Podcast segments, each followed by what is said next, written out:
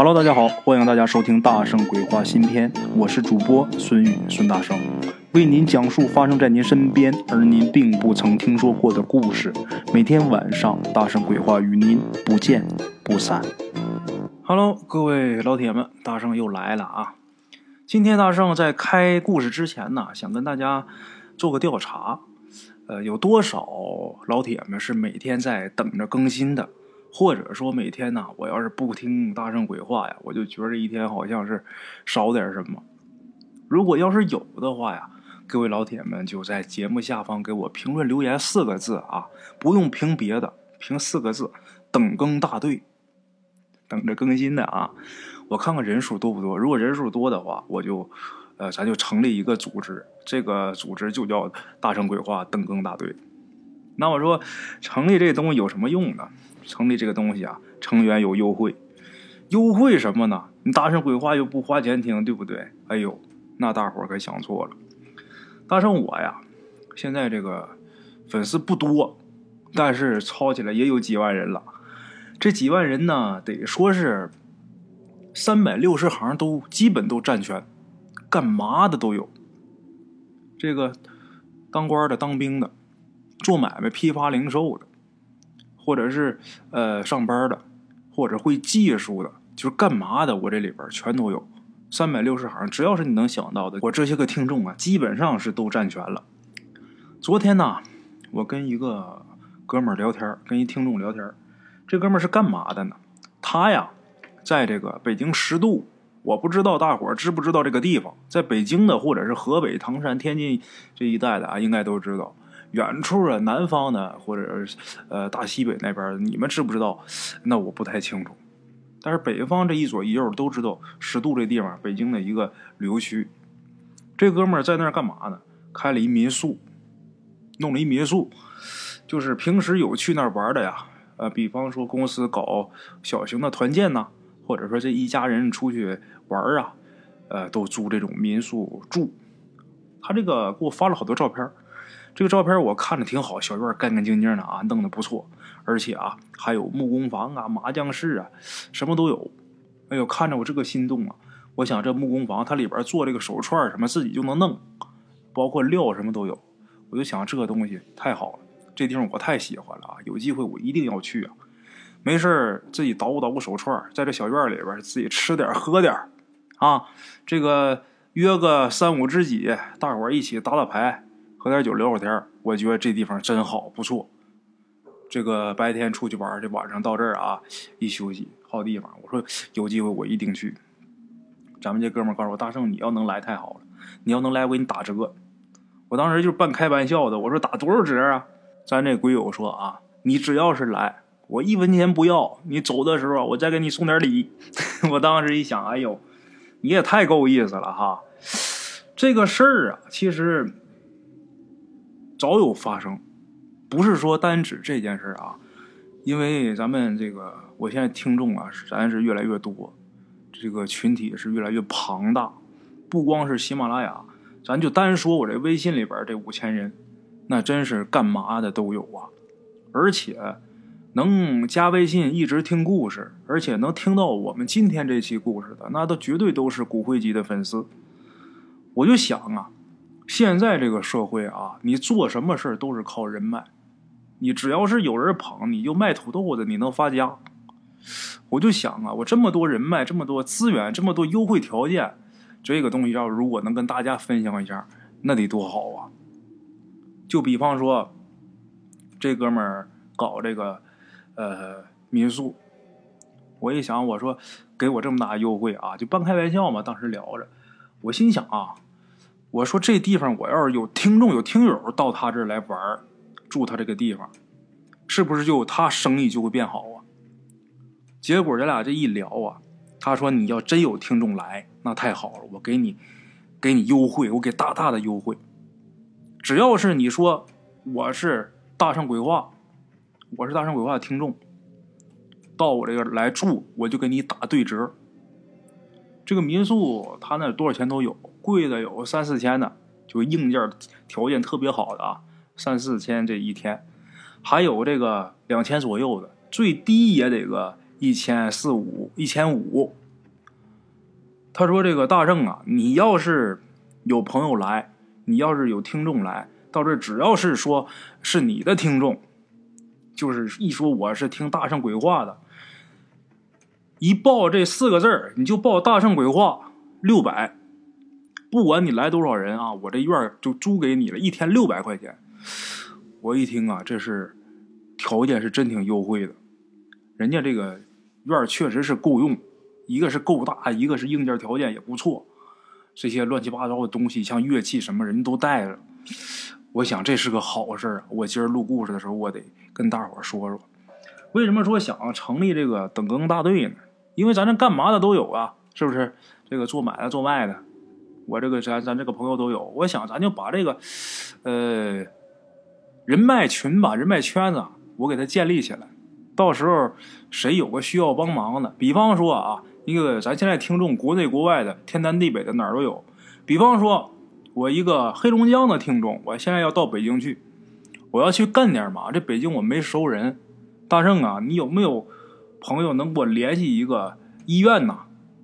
那么好，没问题，我找在北京医院工作的听众。这样的话，有个熟知的话，办事咱不是也方便呢？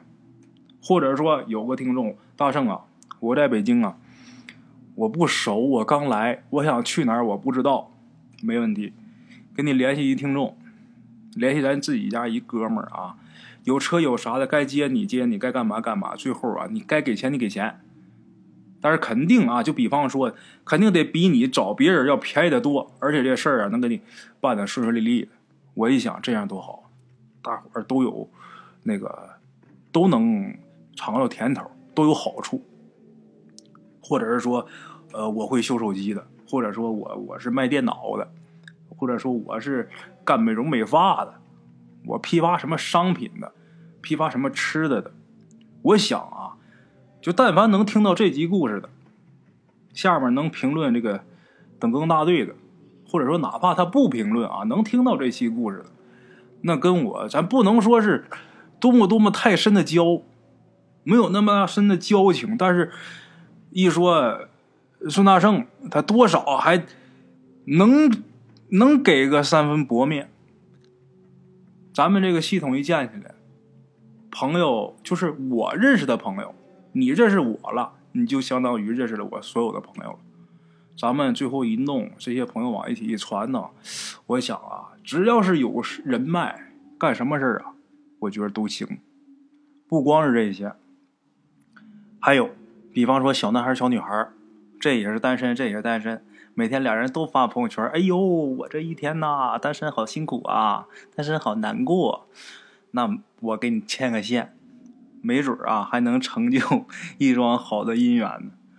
我这真是啊，一天啥都干，只要是跟大伙儿、跟听众们啊打交道，干啥我都愿意。我觉得好玩有意思。我这本身喜欢交朋友。再一个呢，呃，还有一个好处。比方说北京的听众，或者是天津的听众，或者是我河北唐山的，咱们可以小型的偶尔啊聚聚会，就是我们不不参与啊，当然我要能参与更好。我不参与，你们都是北京的，行，给你们传一块儿去。大伙儿平时啊可以搞个小型的聚会，聊聊天儿舞的，这多个朋友多条路嘛，是不是也挺好的？这就我自己一想法啊。呃，好了啊。这个如果有每天等着更新的，想加入咱们这个等更大队的，大家就喜马拉雅评论留言或者微信上啊直接艾特我啊。好了啊，各位老铁们，这个闲话今天说的可是不少了，咱们呢接着开始咱们今天的第一个故事。咱们今天的第一个故事啊，提供故事的这位叫杭子阳，他是一名边防战士，现在呢是已经退伍了啊。他在这个边防所呀干的那几年，所经历的事儿不能说是什么惊天动地，但也是惊心动魄。话说他记得是一九九八年的夏天，那夏天呢就是异常的燥热，就这衣服啊说夸张点都能拧出水来，但是没办法啊，你当兵吃饭呢，这必须得巡逻保卫边疆的安全，这是你的职责呀。这个。巡逻是为了什么呢？为了防止啊有人从对面呐越这个国境线偷渡过来、偷跑过来，也防止啊咱们这边的跑过去啊。当然，对面跑过来的这个几率要比我们跑过去 要大得多。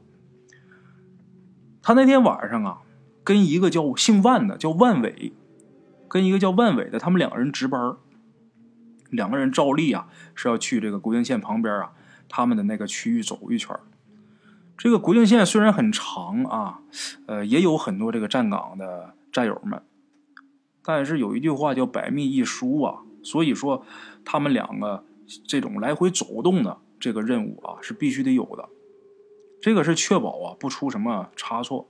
虽然百密一疏，但是再加一道防线，来回不定时的巡逻。这个咱们中国就他们巡逻的。边境这块跟对面的这个国土接壤，中间呢隔了一大片这个芦苇荡，还有河流。对面邻国呀，有的人会借着这个芦苇荡啊，还有这个夜色的掩护，跑到我们这边来。虽然发生的次数啊不是很多，但是也发生过几回。就是在咱们鬼友他当兵期间也发生过几回，这就让他们不得不加强警惕。咱们鬼友说呀，他们当时啊，练就了一个功夫，什么功夫呢？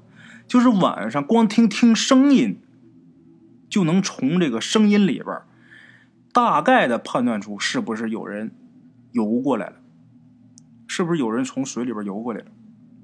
啊，鬼友跟万伟两个人是照例的在这个区域里边啊来回走动，而且呢，跟这个驻点的官兵呢。时不时的交流一下，确保没有任何异常。这时候，万伟呀，呃，走着走着跟咱们鬼友说话了，就说今天晚上不能有什么事儿吧？万伟是一边抻抻懒腰啊，一边说。咱们鬼友也点点头，是啊。自从有偷渡的过来啊，咱这加强巡逻之后啊，对面也加强巡逻了，也是加强巡查，应该。不会有那么大本事的人跑过来吧？正说着呢，万伟突然很警惕的怼了咱们鬼友一下，就示意他安静。咱们鬼友立马就停停止说话啊，嘴闭上，也不动，仔细听。果然呢，就从啊有有这么一方向啊，传来这么一阵稀稀疏疏的这个声音。不过凭着经验啊，觉得这声音呢。不像是有人在游泳，或者是偷摸的过来，不像这声音，好像是敲的什么声音，还有这个微微的水声，就好像是在水里边敲什么东西。咱们鬼友这时候啊，就点头示意万伟啊，示意他的战友，然后让他从那边绕过去，从那边绕堵着，他是直接过去，俩人一个迂回包抄啊，从后面堵着，一个正面。进攻，这万伟啊，心领神会，蹑手蹑脚的从后门绕过去了，消失在这个黑暗之中。咱们鬼友也是顺着这个声音的方向啊，因为他受过特殊的训练，所以说他划水走路的这个声音非常小。等过了河呀，他就上了这个河对岸这个芦苇荡的这个泥地上。为了不打草惊蛇呀，在地上匍匐前进，声音很轻。要么怎么说？这受过专业训练就是不一样了啊！这个声音特别轻。等他慢慢接近这个对面发出这声音的这个地方，他发现呢，原来在这个黑暗当中啊，是一个人在水边用这个木头啊敲的衣服，好像是在洗衣服。不过这么晚了啊，而且在这地方洗衣服。这确实是很反常嘛，咱们这个鬼友啊也挺反感的。你这不给我们惹麻烦的吗？是不是？把枪举起来，对着他就喊：“干什么的？什么人？”那位啊没理他，继续在那敲他那衣服。咱们鬼友也不敢轻举妄动啊，慢慢靠近他。等到了切近，才发现呢，是一个长头发的一个老妇人。哎，这么一个老大娘，可是这老大娘却很奇怪。咱们鬼友怎么询问她，怎么跟她说话，怎么问话，这老大娘一言不发。就是拿这个木头敲的这衣服。那既然这样的话，咱们鬼友就把这个强光手电给打开了啊！一看，确实是一个老大娘。这强光手电一打，这光很亮啊！这老大娘突然间把这个头啊就转过来，这一下啊把鬼友吓一跳，直接就跌坐在这个地上。怎么的呢？就是老大娘这张脸太吓人了，面无血色，煞白呀，这眼神呆滞，张了一大嘴巴，而且这嘴里边啊，他这手电一打开，头一扭过来啊，这嘴里边还呜呜的，也说不好那是发出什么个声音。最恐怖的是啊，有这个泥呀，从他这个嘴里边啊慢慢往下淌，就好像刚从水里边这个含了一口淤泥，一张嘴一说话往下流。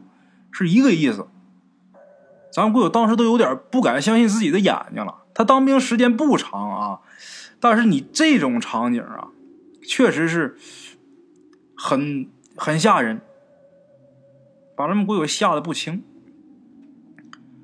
他一坐地上就嗷唠一嗓子，他也喊了一嗓子，然后这个过了一会儿，也就是几秒钟啊，说是迟那是快嘛，说出的总说这句话，事情发生的时候可能就几秒钟。然后他的战友万伟听到他这个喊声了，万伟也跑过来了，就说：“怎么了？怎么了？”等这万伟过来的时候咱们鬼友的手电已经是扔地上了，所以说这个光束啊就没照着这老太太。万伟呀也没看清楚这老太太，咱们鬼友可看得一清二楚啊。这个老大娘看着他俩啊，这个嘴里边呜呜，看那架势啊，似笑声非笑声。这嘴里边还是呜呜的那声音，然后突然间呢，这老太太呀，扑通一声，就跳到这个河里边去了，也不能说跳，得说是轱辘到这个河里边去了。咱们鬼友当时也没想说什么鬼神这些事儿，时间这个很快，发生的这个事儿的速度很快，来不及多想，没弄明白了，就看老太太轱辘河里边去。咱们鬼友就赶紧喊：“万伟，快救人！”这万伟一看老太太掉水里边，他水性好啊，这个战士啊，叫万伟这个战士啊，咕咚一头就扎水里边了。扎水里之后就开始找摸呀，可是过了一会儿啊，几个猛子下去之后啊，万伟啥也没摸着。打水里边出来之后摇摇头，虽说这水呀比较浑浊，晚上的时候也没有什么光线，但是就那么大一个人。那掉那地方啊，那都一清二楚的，怎么可能就找不着呢？没办法，这个事不宜迟。国友跟万伟赶紧是跑回去跟领导报告这个事。由于是深夜，如果说贸然行动的话啊，这个部队怕引起邻国的这个紧张，于是呢，上层决定，呃，跟邻国沟通，沟通完之后，明天一早啊再去搜去。说有这么一个老大娘掉河里边了，大伙儿再再去找吧。因为这会儿你贸然一大群当兵的，你在这呜呜嚷嚷的，没准说对面一紧张，你说万一说擦枪走火的，这就是国际上的争端呐。这个这这个得一定得注意。等第二天一早啊，跟邻国沟通之后啊，他们开始在水里边开始搜寻这个尸体。大伙儿都知道，这跳河这这肯定是死了这一晚上啊。但是这些个当兵的搜了半天结果就跟昨天晚上一样，不管怎么找，没找着那个老妇人的尸体。这个事儿啊，领导后来就开始怀疑了，一度以为是他们俩出现幻觉了，还把他俩给狠批了一顿啊。可是这个事儿呢，并没有说不了了之。他也不知道为什么，咱们鬼友也不知道为什么。只要是他们值班，时不时的就能看见这洗衣服的老妇人。哎，这老大娘啊，就像跟以前一样啊，似笑非笑的，然后扑通一声跳河里边消失。但是鬼友跟他的战友们再跟别人说起这事儿的时候啊，因为没有第三个人看见，所以说也没人相信。为这个事儿啊，这领导啊。还给他们两个一个警告处分。后来这个万伟啊，实在是受不了了，提前选择退伍了。不过奇怪的是啊，万伟他的战友退伍之后，再也看不见那个老大娘了。后来听说，万伟从部队回去没多长时间，这人可就精神失常了，就进了精神病院了。当时啊，鬼友他们他们班的老班长跟他们说了一个事儿，这个事儿让咱们鬼友很震惊。怎么回事呢？万伟当兵的时候啊，告诉过这个班长，他父母双亡，但是事实不是这样，他母亲在世。但是他这母亲呢，万伟始终是不想赡养他，他特地是远离家乡来当兵。他反正跟他这母亲关系呀，处的不怎么好啊。然后这个万伟他母亲知道万伟当兵的这个地方，这个当娘的可能是想儿子，特地是准备来这边看他。结果这老太太呀，在过河的时候失足掉河里边淹死了。那么说这鬼魂出现前，万伟就没看出来是自己老娘吗？最开始还真没有，因为这个死鬼这个形象，大伙想那么惨，他跟活着的时候那和颜悦色的那模样肯定是天壤之别。另外一个什么呢？这老太太呀，这个穿着打扮什么的。由于这个万伟跟他母亲不太好，就是所以说看着也不有那么点眼熟，但不那那大概这个那么大岁数的老大娘不都那样吗？所以一开始他没往自己母亲身上联想，后来呀，他越看越觉得不对劲儿，所以他受不了了，退伍回去了。那么说他老娘去世之后，为什么这个鬼魂呢要来吓自己儿子呢？其实这个事儿两说，你也可以说他是生他儿子这个气来吓唬他，你也可以说老太太呀执念太重，想儿子变成鬼了，也得来看一眼。这是两说啊。好了，各位老铁们，这是咱们今天的第一个故事啊，这是咱们由咱们边防战士给大家提供的啊，感谢老铁手打辛苦啊。咱们第一个故事说完了，接下来呀，给大伙儿说咱们今天的第二个故事啊。咱们今天这第二个故事啊，有点意思，这是发生在清末的一个故事。故事当中这主人公啊，姓朱，咱们就管他叫老朱。这老朱啊，他是一个烧炭的，过去专门有这个，平时在山上砍柴烧炭，这个炭弄得了啊，挑着这炭呐出去卖去。老朱就是。平时在山上砍柴，把这炭呢挑到晋州去卖去。后来呢，有这么一位姓胡的掌柜的，这掌柜的呀就看老朱这木炭啊经久耐烧，而且有股子松香味儿。这个用这个炭烧出来的水泡茶呀，格外好喝，所以说专门啊找老朱订木炭。话说有这么一年呐，大雪封了出山的路。老朱呢，整个冬天呢没出了山，哎，闲下来的这日子干嘛呢？老朱就想啊，没事啊，我去套两个野鸡。就这么的，老朱啊带点这个苞米，带一小袋这个苞米啊，包这是这是诱饵啊，又带点绳套，就奔这个山里去了。他对山里比较熟悉，虽然说这个大雪封山封路，但是他平时总在山上打柴，这地形非常熟悉啊，没觉着什么，奔山里去了。这个山里边啊，有这么一处古崖，古崖下面呢是一片松林。老朱眼尖，在这么一棵老松树下面就发现这野鸡脚印了。当下呀，老朱就把这个脚套啊就给下好了，然后弄点雪把这套给盖上，又在这个雪上这套子上面撒点苞米粒儿。哎，这套子就算下好了。老朱啊回家了。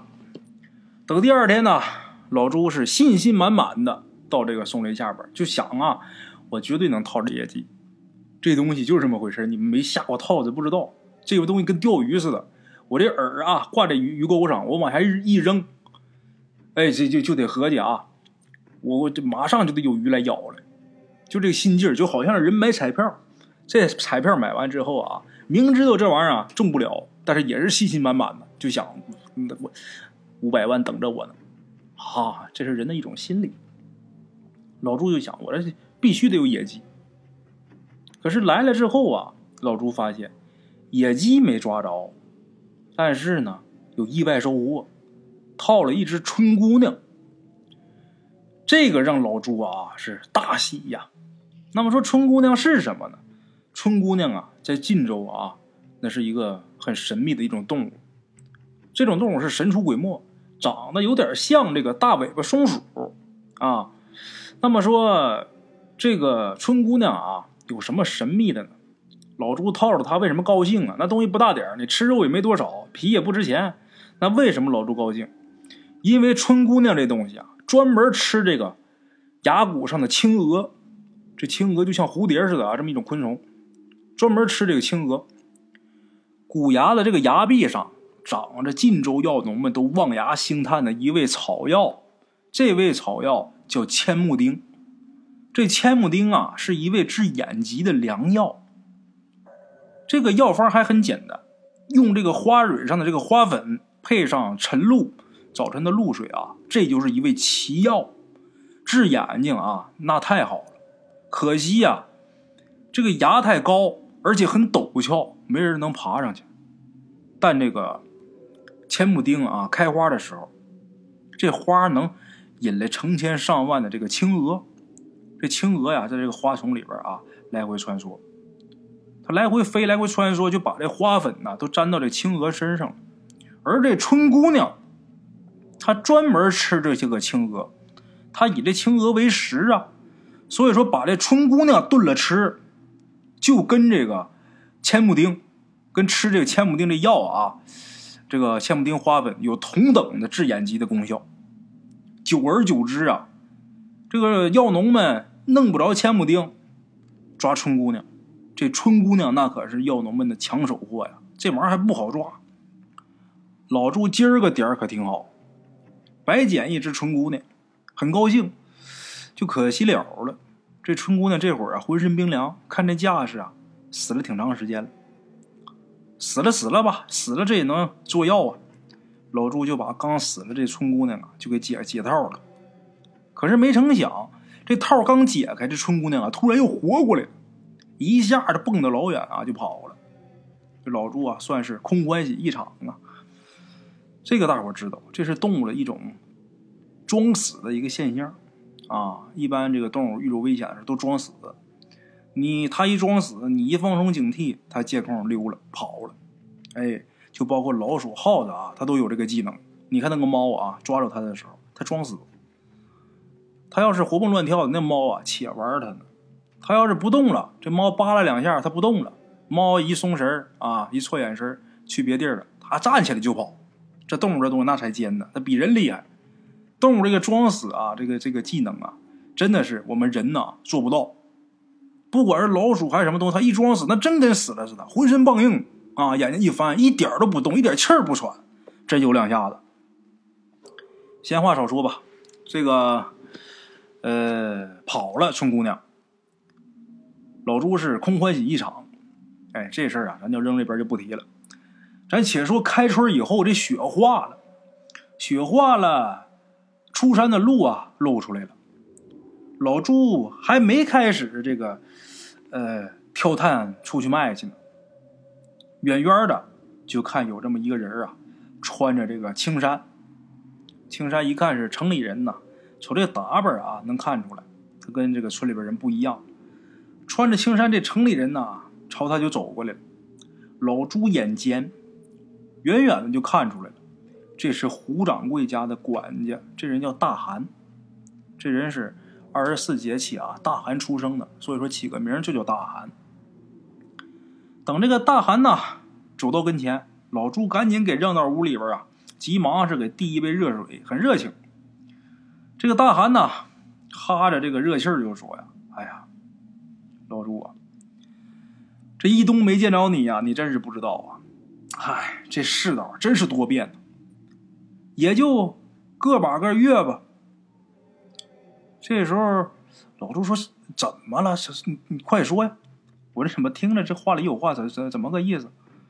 这大韩说呀：“才个把个月，我们家老爷瘫床上起不来了。哎，老朱，你别看这个瘫床上起不来啊，还挂念着用你的木炭烧出来这个松香味的这个水呢。这不嘛，这雪一开化，这不催我让我来你这瞧瞧吗？”老朱这时候啊，这心里边难受，不知道说什么，就跟大韩说：“这是那个送炭倒好弄。”那胡掌柜那人那么好，那心肠那么好，怎么就瘫了呢？大韩说呀：“胡掌柜啊，有这么一天大雪天去走亲友，回来的时候啊，就多喝了几杯。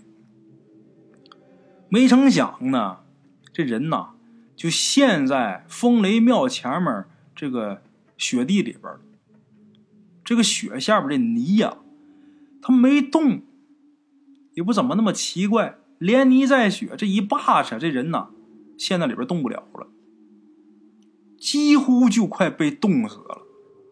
掌柜的心里着急，喊救命啊！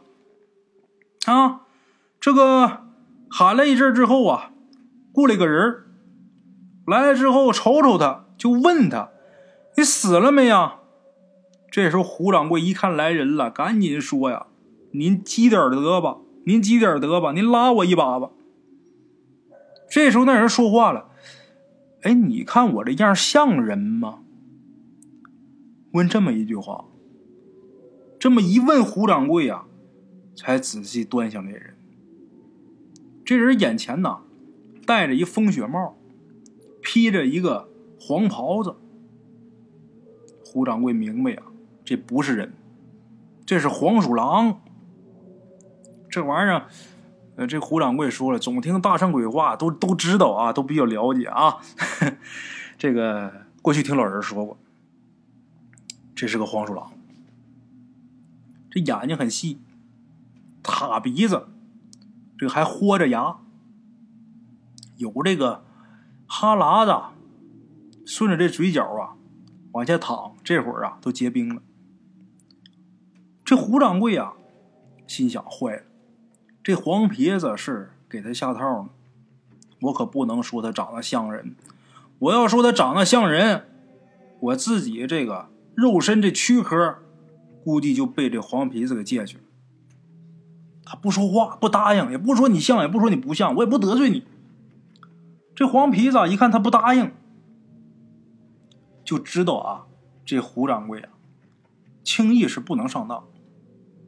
然后这黄皮子这嘴里边就嘟囔啊，呃，这救人一命啊，胜造七级浮屠啊。要不这样，我救你一命，你把你的眼珠子掏给我吧。这时候胡掌柜的仔细一瞧啊，原来这黄皮子瞎了一只眼，而且还瘸了一条腿，这是属于一个有残疾证的黄鼠狼啊。这胡掌柜的。拒绝被救，啊，不用你救，死活不答应。本来这个胡掌柜以为啊，他不答应，这黄皮子可能就这样就走了呗。没成想，这黄皮子嘿嘿阴笑了几声之后啊，放了一团黄烟雾，就好像是臭屁啊。黄鼠狼这个放臭屁，大伙都知道，这一下就把这掌柜的就给熏晕了。话说。等胡掌柜醒过来的时候，他发现啊，自己这会儿啊，可不是刚才那个处境了。自己这会儿啊，在风雷庙这个神像下面。这时候，他发现啊，自己成了睁眼瞎。那都瞎了，那怎么知道在神像下面？拿手摸呀！而且他不是彻底瞎，就好像眼前啊，蒙了一层纱。一愣看啊，多多少少能能能看清楚那么一点点儿，而且啊，自己这个两条腿这个韧带被这黄皮子给抽走了，动不了啊！那真是叫叫天天不应，叫地地不灵啊！幸好啊，这个管家大孩哎找来了，发现了受了难的胡掌柜，这算是救了胡掌柜一命。不过呢。面对胡掌柜的这套说辞啊，大孩不信。为什么呢？大孩啊，他不相信这世界上有黄皮子成精这事儿。他心想，黄皮子那就是一只畜生啊，那畜生怎么可能说人话呢？这个掌柜的说他不信，大孩就想啊，掌柜的估计是遭人抢劫了。那人是扮成啊黄皮子这模样，救了陷于雪地里的这个胡掌柜一命，然后把胡掌柜身上带的这个传家玉和这个银子都给收了。胡掌柜确实啊，身上这个玉和银子什么都不见了。那么至于胡掌柜这个双腿呀，应该是他这个风湿骨痛的这个病，经这个寒血一侵复发了。至于胡掌柜这双眼睛，这眼珠当时还在，就是看不清，好像是照了一眼帘啊。这应该是胡掌柜啊耍酒疯的时候撞到风雷庙这泥巴神像手持的那个戒尺上了，撞的这个眼冒金星以后啊，才落下这么个眼疾。大孩他是这么想。胡掌柜啊说他碰见黄鼠狼如何如何，他没信呐，他有他这个想法。这人呐，真是一百个人有一百种想法，一万个人有一万个想法，真是啊！这老朱呢，听大韩说完之后啊，得了，哎呀，这个胡大掌柜呀，这人真是好人呐！得了，他他他惦记这口水，我我马上啊，我马上穿件衣裳，我我这有弄好的炭啊，我我给你送送去啊，让让这个胡掌柜的。这早早点喝上这这口水吧，我能做的也就这些了。老朱这人实在，好人呐，挑着满满这么一担木炭，跟着这大韩呐就到了胡家。到那之后，老朱陪着胡掌柜啊唠嗑唠了半天。这人就是这样啊，你要是哪都好的时候，你有个朋友来找你聊个天说个话的啊，不觉着什么。但你真到了，说你动不了，瘫床上，而且这眼睛看不见那天真有个人来啊，跟你说会贴己的话，那心里别提多暖和了。所以说呀，这个好朋友啊，得有，得交。但是这个朋友交朋友的时候，你得看清楚这个人是什么是什么朋友。他就是我场面上的朋友，他也就仅限于此。他是我利益上的朋友，那就只谈利益，别聊别的。但是这世界上还有一种朋友，这叫知心朋友。不管说我多么多么落魄，他永远他都是我的朋友啊，他不会嫌我这个那个。不管说我多么飞黄腾达，我在别人面前啊，我都高别人一头，但是见着他，我永远提不起来那个价。你记住了，这种朋友值得你交一辈子。哎，老朱这会儿啊，跟这个胡掌柜唠嗑唠了半天，看胡掌柜。这个又贪又瞎的这样啊，真是有点于心不忍，看不下去呀，心里头难受。唠了半天之后啊，老朱告辞。从胡掌柜他们家出来之后啊，挑着这个空担子，在晋州的有这么一个练武场，在这练武场附近呢，闲逛。在这闲逛的时候啊，就碰上这么一个挑着木箱子的货郎。哎，这货郎过来。这货郎他那些小玩意儿啊，挂在这个货箱子这个旁边有一杆儿，挂在杆儿上。这箱子里边也有，箱子上面也摆的也是琳琅满目啊。有的小玩意儿啊，很精巧，很古怪，没见过，真的是很吸引人的眼球啊。老朱这时候就看这货郎啊，就注意到这个货郎这个货箱上就挂着那么一个。春意盎然的这么一个花笼子，这花笼子是拿什么编的呢？拿这青草编的。哟，上面还点缀着各种啊，呃，编成的小花而且呢，这花笼子里边啊，还放着一个摇床，那么一个摇摇床啊，摇床啊，轻轻的这么晃荡着。这个仔细再一看，这摇床上好像还睡着这么一小东西。老朱就指着这个笼子啊，跟这货郎就说呀：“货郎啊，好手艺啊，能把这花笼子编的这么精美呀！”这货郎啊，摘下这笼子就笑了：“哎，那个老兄啊，这你就不懂了。这笼子名叫求春笼，哎，这摇床上睡的这可是春姑娘啊！哎，春姑娘啊，她最爱美，她最喜欢漂亮的东西。你把笼子编得越美，这春姑娘啊，她就越想往里边进。你这个编得越好看，这春姑娘啊，就不顾一切的往里边钻。哎，这事儿老朱听了挺新鲜，从来没听说过。这货郎看老朱，光是看啊，拿手指都没敢上手摸，就明白啊，这没有要买的意思。摇摇头啊，货郎走了。老朱呢，反复就想着这货郎的话，突然之间这脑袋一热，怎么的呢？简短结束。一晃啊，开春了，万物复苏。这老朱呢，就用这个老竹啊，编了这么一个竹笼子。这笼子周身呐，用这个绿藤蔓都缠上了啊，再点缀着各种这个野花。把这笼子弄得也是特别精美、特别漂亮。之后，老朱又按照货郎那个求春笼，在这个笼子里边设计了一张摇床。只要这春姑娘住进去，睡到这个摇床上，这花笼的这个门啊自己就关上了。老朱呢，把这笼子给摆在崖壁下面一块石头上，这石头啊正好有一凹槽。把这笼正好放这凹槽上，在这个石头上抬头看，正对着啊，这石头正对着对面那一小片千木丁。刚放上求春笼的头一天，这春雾啊就下来了。老朱呢找不着路，雾太大呀，所以说他就没去看这个春龙，哎，求春龙。等了三天过后啊，这雾散了，老朱啊悄悄的。去那儿看了看，结果这一看啊，真的是很欣喜。那大花笼里边啊，还真住了一只春姑娘。不过这春姑娘啊，居然是没觉得有什么危险。